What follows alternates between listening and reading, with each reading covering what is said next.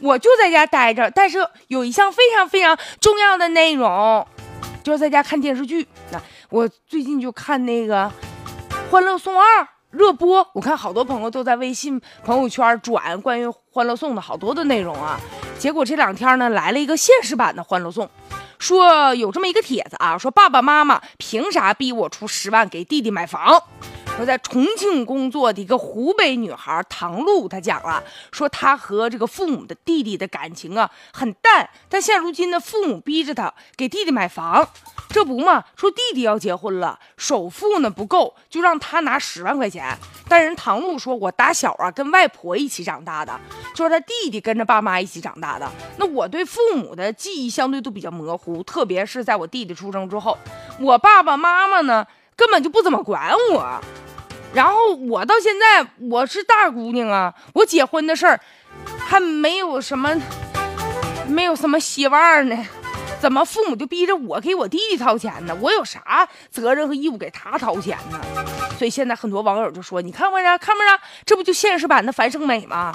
就在电视剧里面，那个有一个角色哈，叫樊胜美，我也不知道大家伙看没看这个电视剧。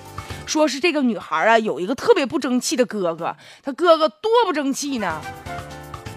就简直吧，和他嫂子后来啊，就因为给人发什么小广告要进监狱了，就是他们家的一个大拖累。但即便如此，他父母就是喜欢儿子，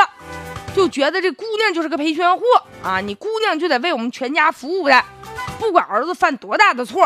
啊，都得找他这个姑娘给他善后，而且呢，在他妈妈眼里就得牺牲我的姑娘，成全我的儿子。把这个女儿啊炸的是一干二净，甚至就是因为这个家，导致这个女儿啊前途啊生活都给耽误了。其实你看这个电视剧啊，来源于生活，当然可能它有一些夸张的成分，可是生活当中确实有一些女性，就像樊胜美这样，就像刚才咱们说的新闻这个唐露一样，哎，在父母的眼中就是重男轻女，你姑娘对我再好都不如我儿子。啊，我儿子能给我传宗接代，我儿子跟我一个姓，以后生的孩子也是俺们家的，这姑娘就是不行啊。其实哈，从法律上讲，你比如说咱们说的新闻当中的这个唐璐。这个兄弟和姐妹之间呢，在特殊情况下才具有相互扶助的义务。你比如说，假如说啊，父母双亡了，但是呢，弟弟妹妹比较小，那有能力的哥哥姐姐就成年的啊，那肯定是对弟妹要有这个抚养的这个义务了。但是说现在彼此双方都已经是成年人了，弟弟买不起婚房，让姐姐掏钱，这肯定啊，不用掏，一分不用给。就这么惯操的话，今天买套房让你出十万，明天又起什么幺蛾子还让他出，那这个大坑永远也填不满。但是咱们话说回来了，这为什么父母啊会偶尔有这种重男轻女的这种想法？最后呢，你看这父母感觉好像。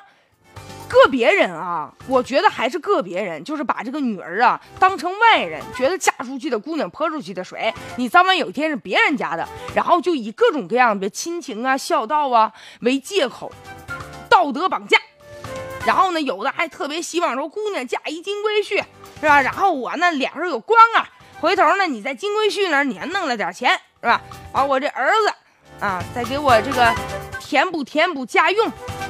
嗯，再照顾照顾你弟弟，照顾照顾你哥，那就不就美好了吗？所以这女儿啊，成为一种附属品了。其实吧，有一些传统观念，有的人认为了，说，哎，这这个儿子能够养老送终，其实也不尽然，是吧？就是女儿啊和儿子，其实在法律上都是一样的，而且在现实生活中，女儿啊也是爹妈的小棉袄。所以也是希望这个现实版的樊胜美的父母能够醒醒吧。